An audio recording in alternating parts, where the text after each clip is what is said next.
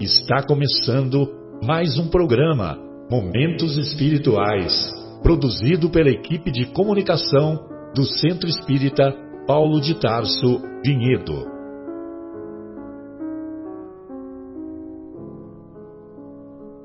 Se guardas contigo o estigma do sofrimento, indagando pela solução dos velhos problemas do ser e da dor, se percebes a nuvem que prenuncia a tormenta e o vórtice traiçoeiro das ondas em que navegas, vem conosco. Estudemos a rota de nossa multimilenar romagem no tempo, para sentirmos o calor da flama de nosso próprio espírito a palpitar e morredouro na eternidade, e acendendo o lume da esperança, perceberemos juntos em exaltação de alegria que Deus, o Pai de infinita bondade, nos traçou a divina destinação para além das estrelas. Marchemos. Há mistérios peregrinos no mistério do, dos destinos que nos mandam renascer. Da luz do Criador nascemos, múltiplas vidas vivemos para a mesma luz volver. Buscamos na humanidade as verdades da verdade, sedentos de paz e amor, e em meio aos mortos vivos, somos míseros cativos da iniquidade e da dor. É a luta eterna e bendita em que o espírito se agita na trama da evolução oficina onde a alma presa forja a luz, forja a grandeza da sublime perfeição. É a gota d'água caindo no arbusto que vai subindo, pleno de seiva e verdor. O fragmento do estrume que se transforma em perfume na corola de uma flor. A flor que, terna, expirando, cai ao solo fecundando o chão duro que produz, deixando um aroma leve na aragem que passa breve nas madrugadas de luz. É a rija bigorna, o malho, pelas fainas do trabalho, a enxada fazendo pão, o escopro dos escultores, transformando a pedra em flores, em carraras de eleição. É a dor que, através dos anos, dos algozes, dos tiranos, anjos puríssimos faz, transmutando os neros rudes em arautos de virtudes, em mensageiros de paz. Tudo evolui, tudo sonha na imortal ânsia risonha de mais subir, mais galgar. A vida é luz, esplendor, Deus somente é o seu amor, o universo o seu altar. Na terra, às vezes se acendem radiosos faréis, faróis que esplendem dentro das trevas mortais. Suas rútilas passagens deixam fulgores, imagens em reflexos perenais. É o sofrimento do Cristo portentoso jamais visto no sacrifício da cruz, sintetizando a piedade e cujo amor à verdade nenhuma pena traduz. É Sócrates e a cicuta, é César trazendo a luta tirânico e lutador, é Celine com sua arte ou o sabre de Bonaparte, o grande conquistador. É Anchieta dominando, a ensinar, catequizando o selvagem infeliz. É a lição da humildade, de extremosa caridade do pobrezinho de Assis.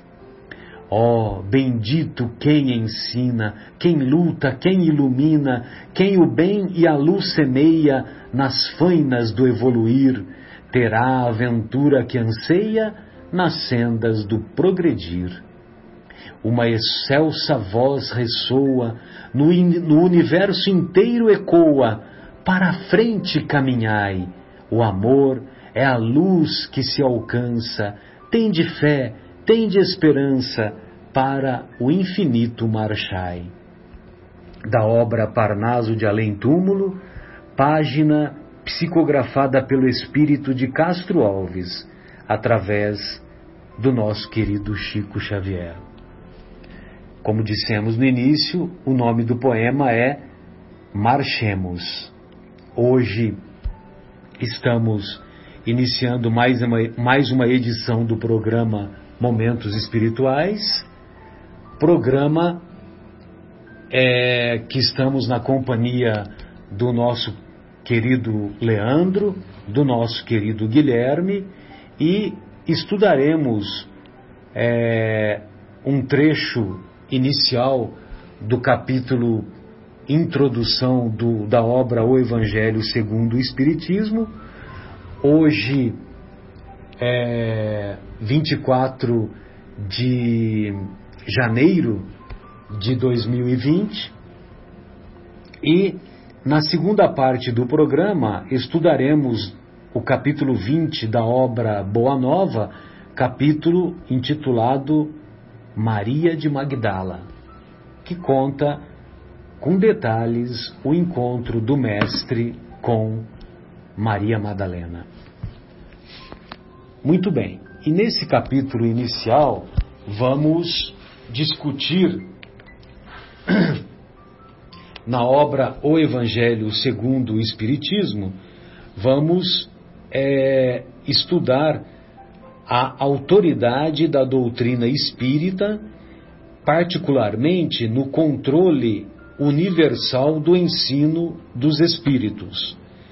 Esse, essa colocação que o Kardec fez é uma colocação muito importante e, curiosamente, ela serviu de base para a para que a ciência usasse a ciência oficial que eu me refiro, como se a ciência espírita também fosse é, secundária, né? É modo de falar, né? Mas a, a ciência passou, após o estudo de Kardec, a elaborar a metodologia científica.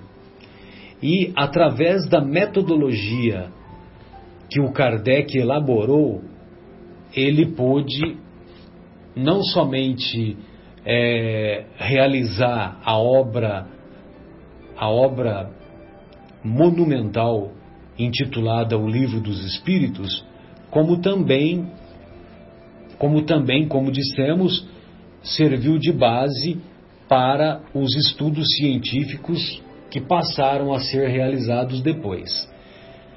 Muito bem, e o que, que ele fazia? O Kardec, ele, a partir do momento que ele se convenceu que, através da manifestação das mesas girantes, das mesas que dançavam nos elegantes salões de Paris da metade do século XIX, que tornou-se uma verdadeira coqueluche, as pessoas se reuniam em alguns locais, às vezes nas casas de algumas pessoas mais conhecidas e formando verdadeiros encontros, verdadeiros saraus. E nesses encontros, eles evocavam e é, evocavam os espíritos e os espíritos se manifestavam através da ação das mesas girantes. E o Kardec, após relutar durante dois anos ao convite que lhe havia sido feito, ele acabou é, acabou anuindo a um convite que foi feito por um dos amigos dele, amigo de confiança, e, e aí, através do questionamento que ele fez às mesas e das respostas que vieram, as respostas que vieram, ele percebeu que havia um efeito inteligente por trás daquelas manifestações aparentemente aparentemente pueris, aparentemente infantis, que que eram protagonizadas pelas mesas. Então, ele fez algumas perguntas e essas perguntas deixaram claro para ele que havia por trás daquelas respostas um um efeito inteligente, uma manifestação de uma inteligência. E essa inteligência mostrou-se que era a manifestação de pessoas que haviam desencarnado. E essas pessoas davam detalhes, davam informações que foram comprovadas depois e, e, e informações que mesmo pessoas envolvidas na história não tinham conhecimento. Ou seja, era a prova intelectual da imortalidade da alma através de um efeito físico. Porque ele consultava as mesas girantes através da combinação da elaboração de um alfabeto. Ou seja, ele se a mesa desse um toque no chão, era a letra A, dois toques, letra B, e assim por diante. Então, quer dizer, foi combinado de se fazer um, um, um alfabeto. E ligando, ligando essa combinação, saíam palavras inteligentes. Evidentemente que isso chamou a atenção do Kardec, e depois os próprios espíritos Lógico que no começo esse processo era demorado. Depois, os próprios espíritos, com o passar da vivência nas reuniões, disseram que se adaptasse uma cesta a um lápis, que os espíritos poderiam escrever. Então, instalou-se as primeiras manifestações da psicografia. Então, um lápis era colocado, é, era, vamos dizer assim, adaptado a uma cesta e os, os médiums, as pessoas que estavam em volta, e evidentemente que precisava de um médium, é, as pessoas seguravam aquela cesta e a manifestação dos efeitos físicos, a cesta, através da, da manifestação do lápis, a sexta começava a escrever. A sexta começava a escrever. E, e aí, dessa maneira, o Kardec pôde elaborar as perguntas com maior rapidez. Agora, aonde está a metodologia que foi, é, que foi proposta pelo nosso querido Kardec? a metodologia que foi proposta, foi bolada e foi executada, ela está que ele escrevia cartas fazendo as perguntas para vários locais que ele tinha conhecimento que havia essas reuniões, que vamos chamar de reuniões espíritas. As mesmas perguntas. As mesmas perguntas. Então, ele fazia lá: o que é Deus? Aí, essas perguntas eram endereçadas a várias, a várias dessas reuniões espíritas. Não. não só não só em Paris, como nas cidades vizinhas e também em, em lo, outras localidades fora da França. E essas respostas, imagine, né, vinha de correio, né? Naquela época não havia e-mail, não havia WhatsApp, não havia nada disso.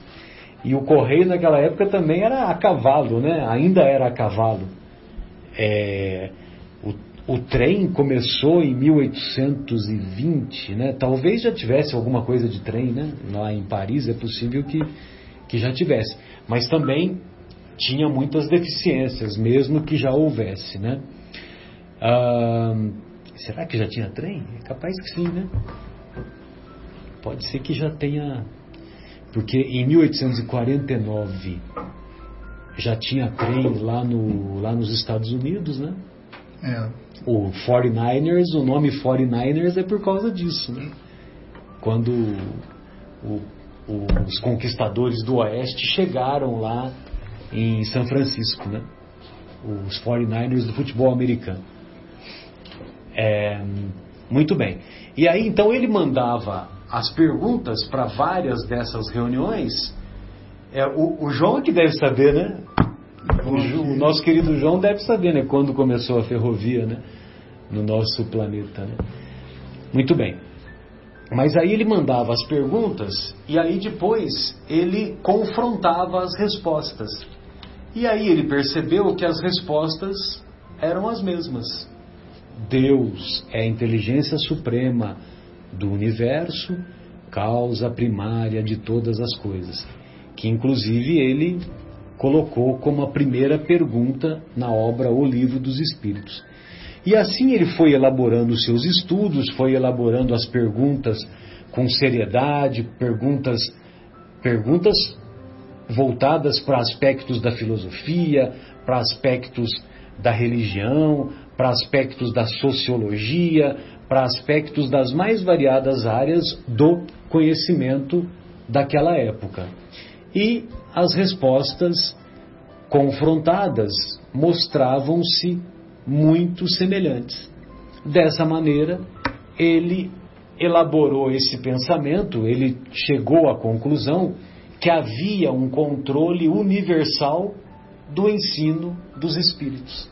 Ou seja, os espíritos se manifestavam em várias regiões do planeta e davam os mesmos ensinamentos. Dessa maneira, a metodologia inicial, a metodologia proposta e executada pelo Kardec mostrou-se eficiente e deu abertura depois a que novas é, novas experiências fossem feitas pelas ciências que vieram depois. Não encontrou nada aí, Gui? Você quer saber o início do trem na Europa? Na, na ferrovia na Europa ou, ou no planeta, né? 1814. 1814. 1814. A primeira locomotiva com oito vagões foi apresentada.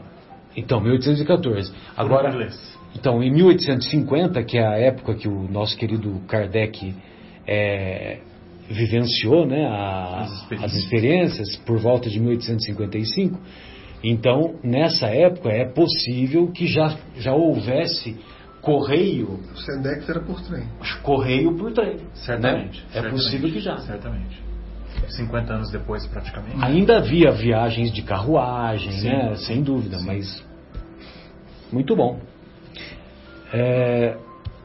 E, Marcelo, só para me corrigir se eu estiver errado é, pelo menos eu, pelo que eu lembro do, do filme, aliás, quem estiver nos ouvindo aí vale a pena assistir o filme. Hoje eu sei que está no Netflix, mas certamente ainda que saia do Netflix vai continuar no YouTube para qualquer um poder assistir. É, o Kardec, quando aceitou o convite, foi ainda muito cético. Foi para desvendar qual era a maracutaia, né? Ele não foi vamos que eu acredito. É, né? exatamente. Ele foi lá para ver se havia alguma farsa, havia algum interesse, hum. né? Havia algum alguém se beneficiando. Então, a, o filme deixa bem claro isso, né? Ele até é. num determinado momento ele, você lembra que ele que ele tira uma tábua lá do chão, né, para ver se havia se havia algum, é, algum cabo de aço, alguma coisa assim. Porque né? em paralelo a, aos, aos, eventos que de fato aconteciam por causa dos espíritos, havia gente também se beneficiando através de, de, de, de farsas, né? Com, da malandragem, né? Da malandragem, com linha de nylon para ninguém ver e tudo mais. Então aquilo tudo estava acontecendo e ele como um bom é, é, é, cientista, acreditava que tudo então era uma farsa. Então ele foi bem cético na, na, na visitação dele, né? Exatamente. É muito bacana, né? Há um livro chamado As Mesas Girantes e o Espiritismo que conta mais detalhadamente, né? Tudo isso. Quem que é? é acho que é Henri Saucé. Tá. Henri Salce que escreve-se, mas eu não tenho certeza, tenho, teria que dar uma pesquisada. Mas ele dá é, as mesas girantes e o espiritismo. Vale a pena, né? É. Então dá mais detalhes dessa história, embora, uh, embora o Kardec também conta na obra Obras Póstumas, na obra Obras Póstumas, também há muitos relatos, né, inclusive de como foi, de como foram os convites feitos pelo Kardec e até chegar no, nesse, no, num, nesse amigo que ele tinha muita confiança, que eu estou tentando lembrar o nome agora me esqueci. Esse amigo. E ele. E esse amigo, é, após, não sei se foi a segunda ou a terceira vez que ele insistiu, aí o Kardec resolveu participar. Entendeu? Agora, o Kardec, é, ele já era. Ele já tinha conhecimento do magnetismo já tinha conhecimento do magnetismo e, e tanto é que ele, ele foi ele seguiu os ensinamentos do, do Mesmer, né, que, que implantou o magnetismo. E então, devido a esse conhecimento, ele não se impressionava com, a, com aqueles fenômenos, né? Porque você imagina uma mesa ser erguida, uma mesa bailar, entendeu? Uma mesa vai num canto, depois vai no outro e, e sem nenhum, nenhum aparato de, de, de mistificação, nenhum aparato de prestidigitação, né, que o pessoal costuma usar esse termo, né, os prestidigitadores, que são os falsificadores. É, é sinônimo de falsificação.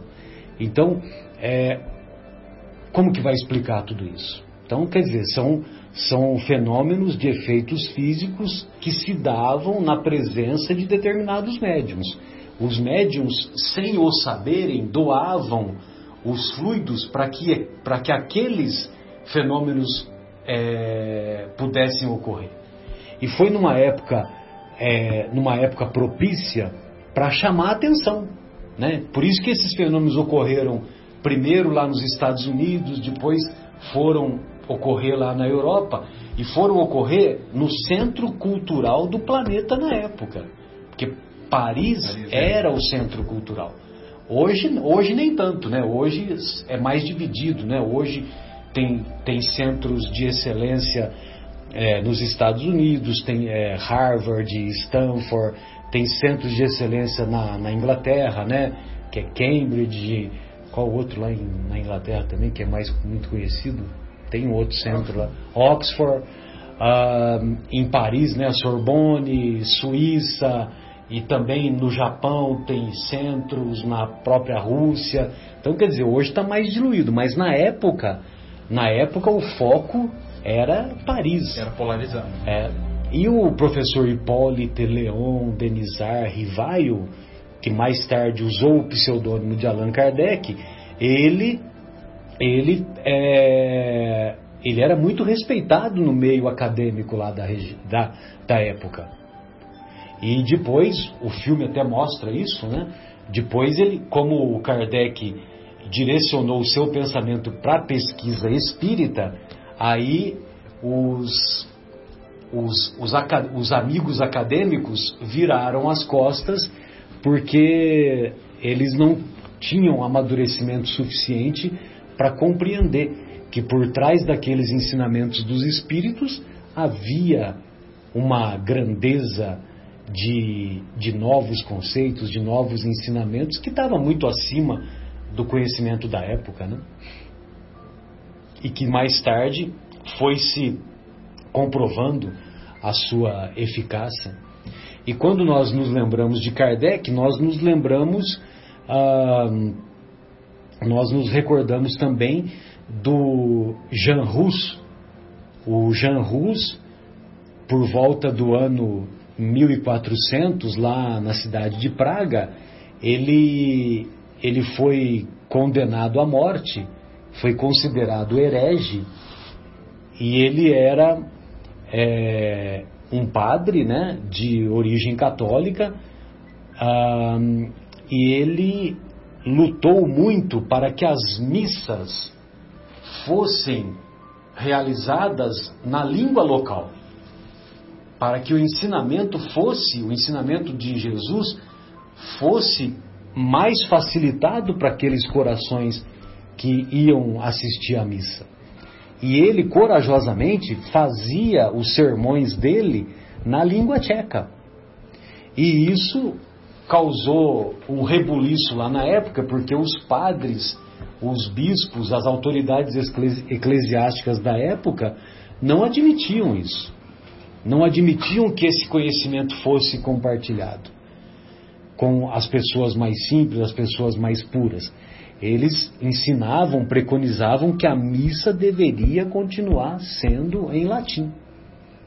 E a, a, além disso, ele tinha muitas obras de caridade, muitas obras de realmente ajudar o próximo, ajudar as pessoas que necessitavam, e isso, evidentemente, que feriu o, os interesses eclesiásticos da época, culminando com, com denúncias falsas para que ele fosse considerado herege e depois julgado e condenado culpado a morrer numa fogueira.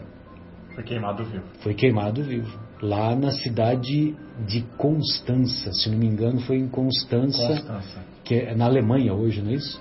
Constança foi, é, pertencia ao Império, Império Romano Germânico, é Alemanha hoje. Alemanha, Exatamente. Hoje seria Alemanha. Exatamente. E, e aí o nosso querido Jean Rus, quando ele está lá sendo um pouco antes de começar as labaredas a, a consumi-lo, um pouco antes ele certamente deve ter tido um êxtase e ele é, diz: Hoje vocês queimam o pato. Jean Rus. Rus significa pato na língua tcheca. Hoje vocês queimam o pato, mas logo virá os cisnes que essas labaredas não alcançarão. Os cisnes representam simbolicamente os benfeitores espirituais. E os benfeitores espirituais, as labaredas nada provocam. Nada. Então, é... lógico que parece, dá a impressão que quando a gente diz, né, quando Kardec coloca a autoridade da doutrina espírita, dá a impressão que, que falta humildade, que falta, é, ou melhor, que a, que a doutrina espírita, usando esse, esse argumento, usando esse conceito, ela, ela se mostra é, assim, com uma arrogância, né? A doutrina espírita, né? imagina a autoridade da doutrina espírita, né? Mas trata-se de uma autoridade moral, trata-se de um ensinamento que vem das esferas superiores da imortalidade, das esferas superiores do mundo espiritual, e uma vez que esses ensinos vêm dessas esferas, realmente elas são portadoras de mensagens, de mensagens muito sólidas, né? de mensagens é, caracterizadas por, uma, por uma filosofia, por uma argumentação lógica, racionada, raciocinada, é, baseada na razão e que mostra que a razão e a fé podem sim andar juntas. A fé raciocinada, ela não há nada de mal nela.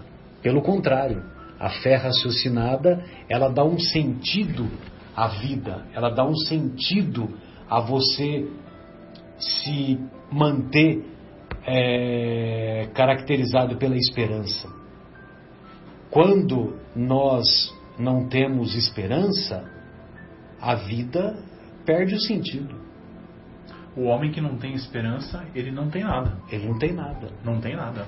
E quando nós estudamos detidamente os ensinos que os benfeitores espirituais trazem, nós temos o coração preenchido pela esperança. Então, por exemplo, nós colocamos essa essa poesia do Castro Alves. Imagine você, o Chico Xavier, que muitos hoje aceitam e compreendem que é a reencarnação de Kardec, e eu também partilho desse pensamento, mas nem é esse o nosso objetivo, porque nós não queremos polemizar nada. Mas o Chico Xavier, o maior médium que se tem notícia, todas as mediunidades, todas as faculdades mediúnicas que você imaginar, ele era portador. Desde a psicofonia, que nós vemos com frequência no nosso dia a dia das atividades do centro espírita, até a materialização, a materialização de espíritos.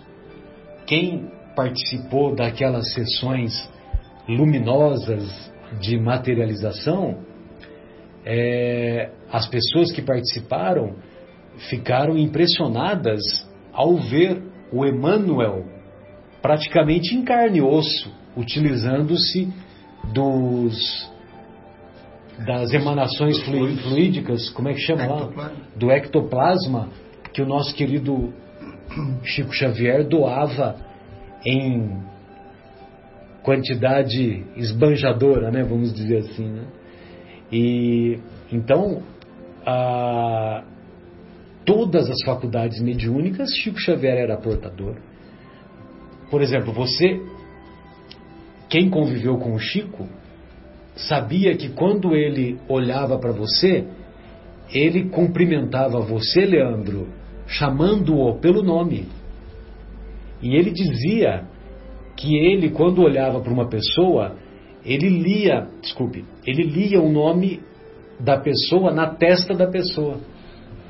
Entendeu? Então ele chamava as pessoas pelo nome mesmo encontrando aquela pessoa pela primeira vez na, na vida, né? Ou naquela, naquela vida. Né? É, ele tinha psicografia de, de receitas de medicamentos, né?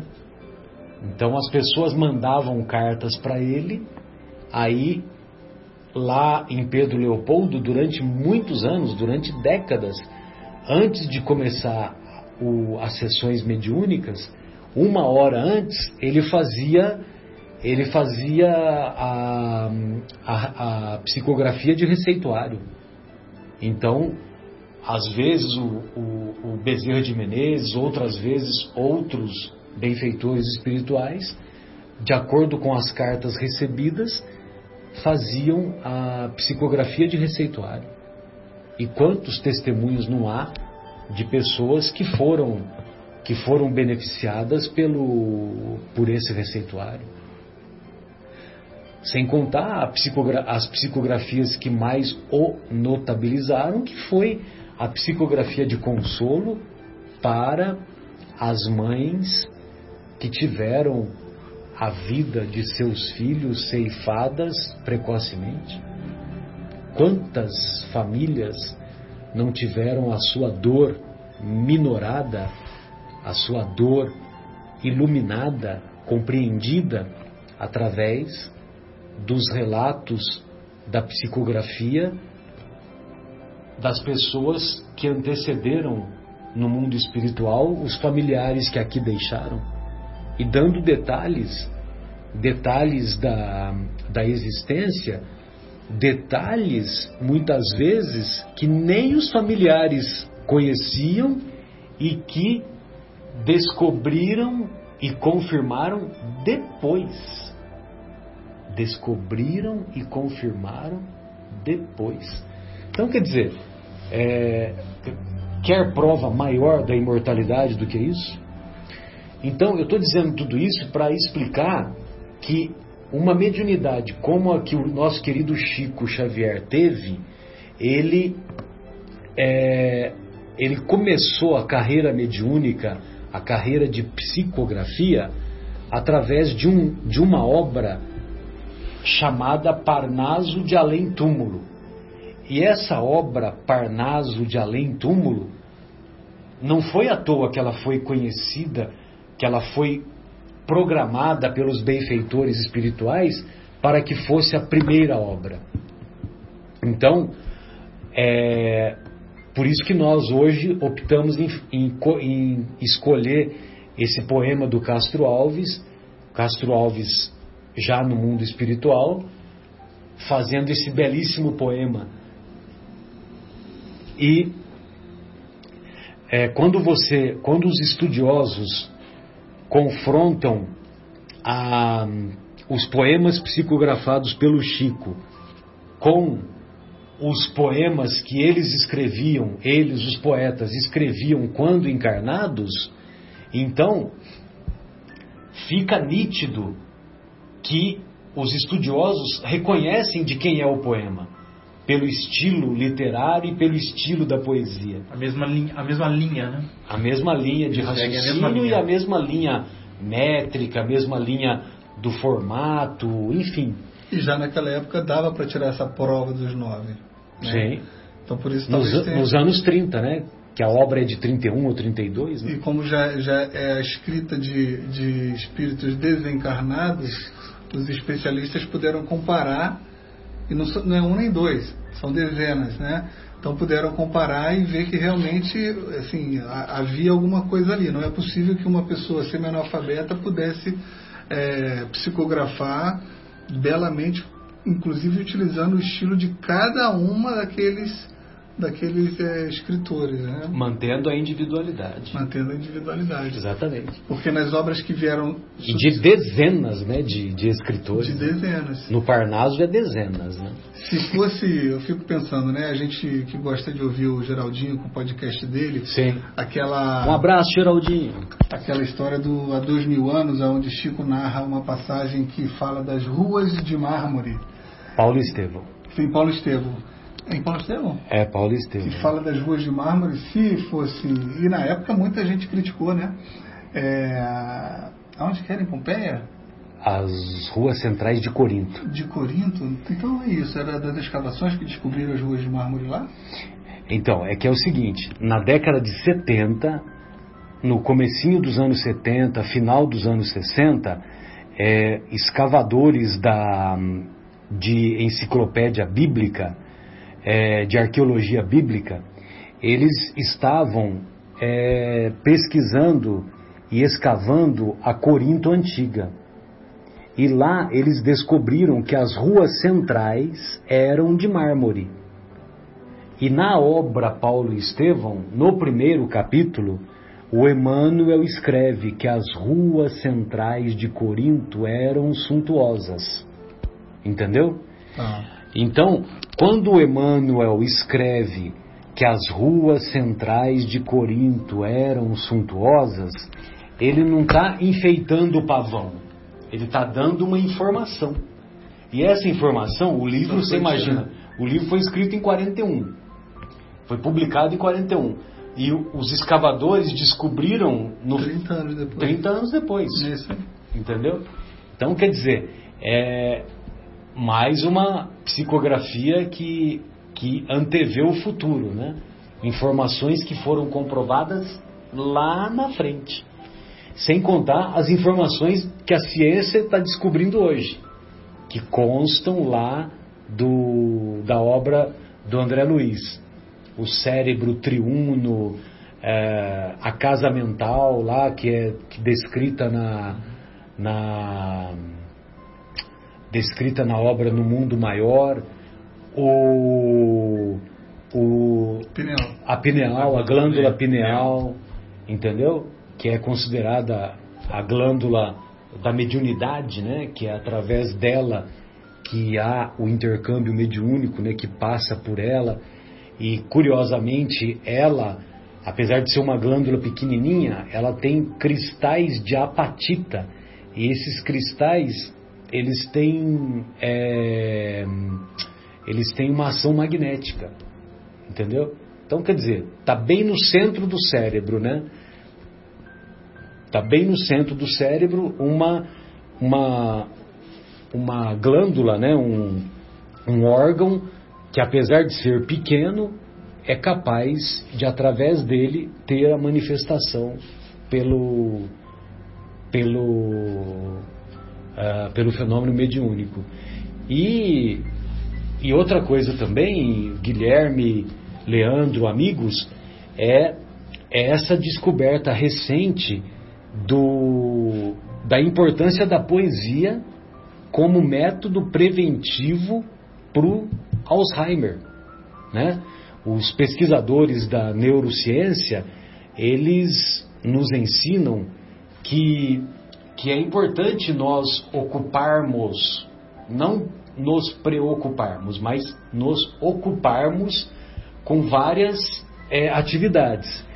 E após os 50 anos, nós podemos fazer isso ao longo da vida, mas após os 50 anos, vale a pena nós nos esforçarmos em aprender uma nova língua, nos esforçarmos em aprender um instrumento musical, nos, esforçarmos é, com outras atividades laborativas e principalmente a poesia, porque a poesia ela permite com que novas conexões nervosas se deem no nosso cérebro. Porque quando você declama uma poesia, o cérebro ele não sabe se é música e não sabe se é texto. Porque a poesia não é música e não é texto. Ao mesmo tempo é texto e ao mesmo tempo é música. Só que quando você está declamando, o cérebro fica meio, meio perdido. E aí ele busca as informações.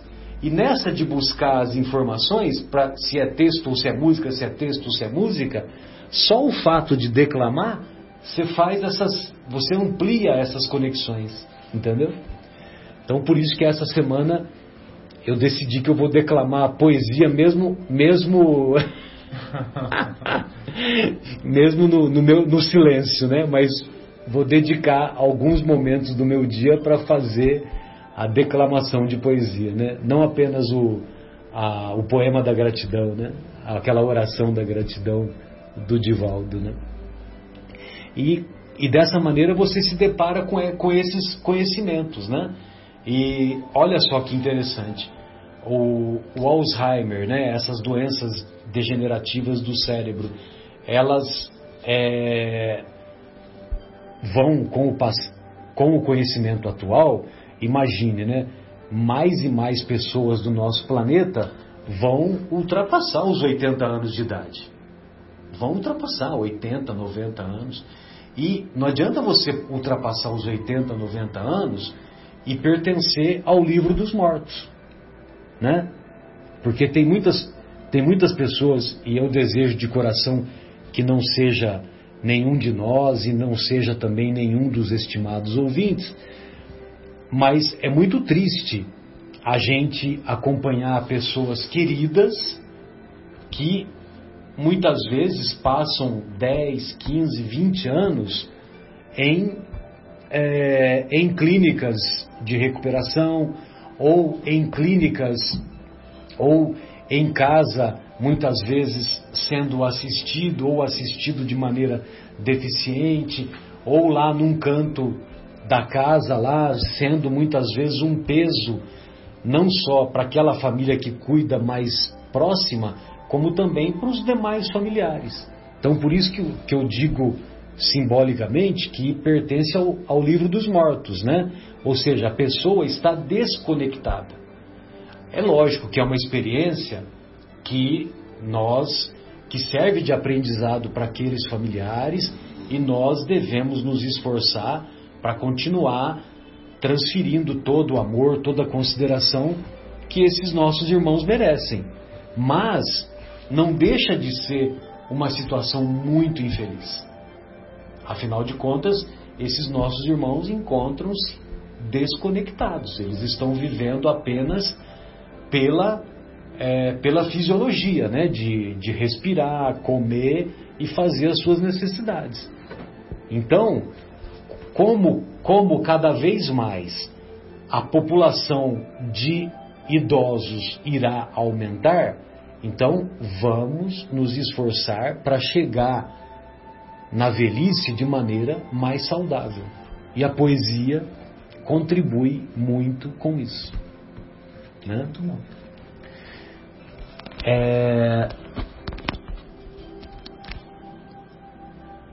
Tentando então, amigos, esse tema do que nós abordávamos relativo à metodologia do Kardec, a autoridade da doutrina espírita, autoridade, sempre reforçamos a autoridade moral e não no sentido de, de arrogância, no sentido de que nós espíritas somos mais do que os outros, muito pelo contrário, mas muito pelo contrário mesmo. Nós temos convicção de que muitos irmãos ateus têm um comportamento melhor do que muitos espíritas.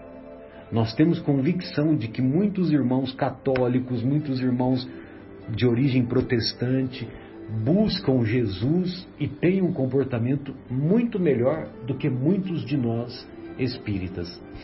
Então, a autoridade que a doutrina espírita se reveste, voltamos a dizer, é a autoridade, autoridade moral no que tange aos conceitos que ela traz, aos conceitos baseados nos cinco princípios básicos da doutrina: Deus, imortalidade da alma,